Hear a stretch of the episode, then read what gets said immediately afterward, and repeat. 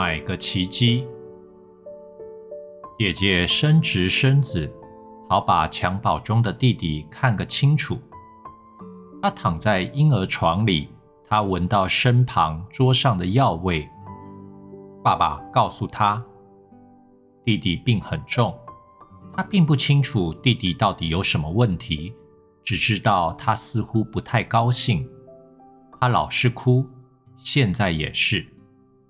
他轻声细语：“弟弟，别哭了。”弟弟奇迹似的不哭了，盯着他姐姐看，眼中泛着泪光。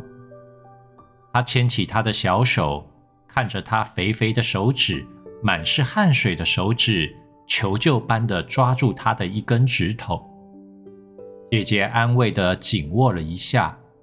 这时，她听到父母在隔壁房里说话。姐姐虽然只有六岁，但她知道，在大人压低声音说话时，就是在讨论重大的事情。六岁的姐姐很好奇，她亲了亲弟弟，踮起脚尖走到门边去。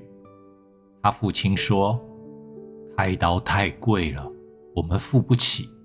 我最近连账单都付不出来。他母亲回答：“现在只能靠奇迹来救了。”姐姐疑惑着：“奇迹是什么？他们怎么不去弄一个来？”她跑进房间，从存钱筒里拿出一块钱，她要去买个奇迹给弟弟。姐姐跑到对街的超市。收银台前的队伍排得很长，姐姐插队进去，但大家并不介意，有些人甚至还觉得好笑。第一个和这个脸色红彤彤的小女孩说话的人是收银台前的收银员，她脸上挂着灿烂的笑容，问道：“小妹妹，我可以为您服务吗？”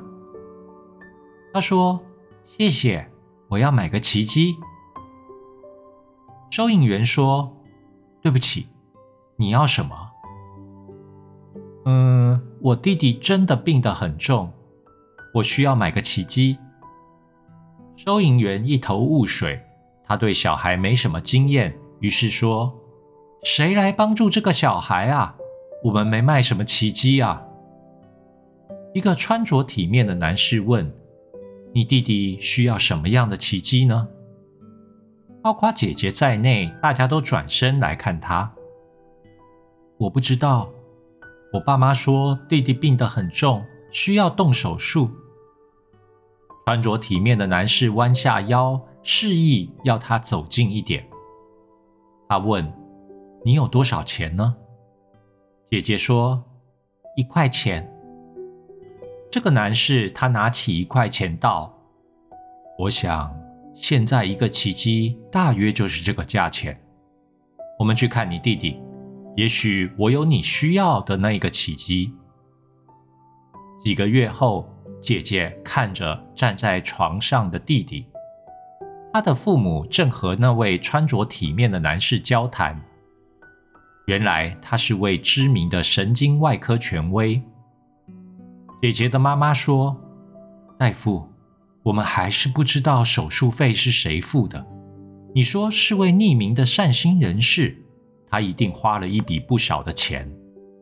医生心想：没有，只花了一块钱和一个小女孩的信念。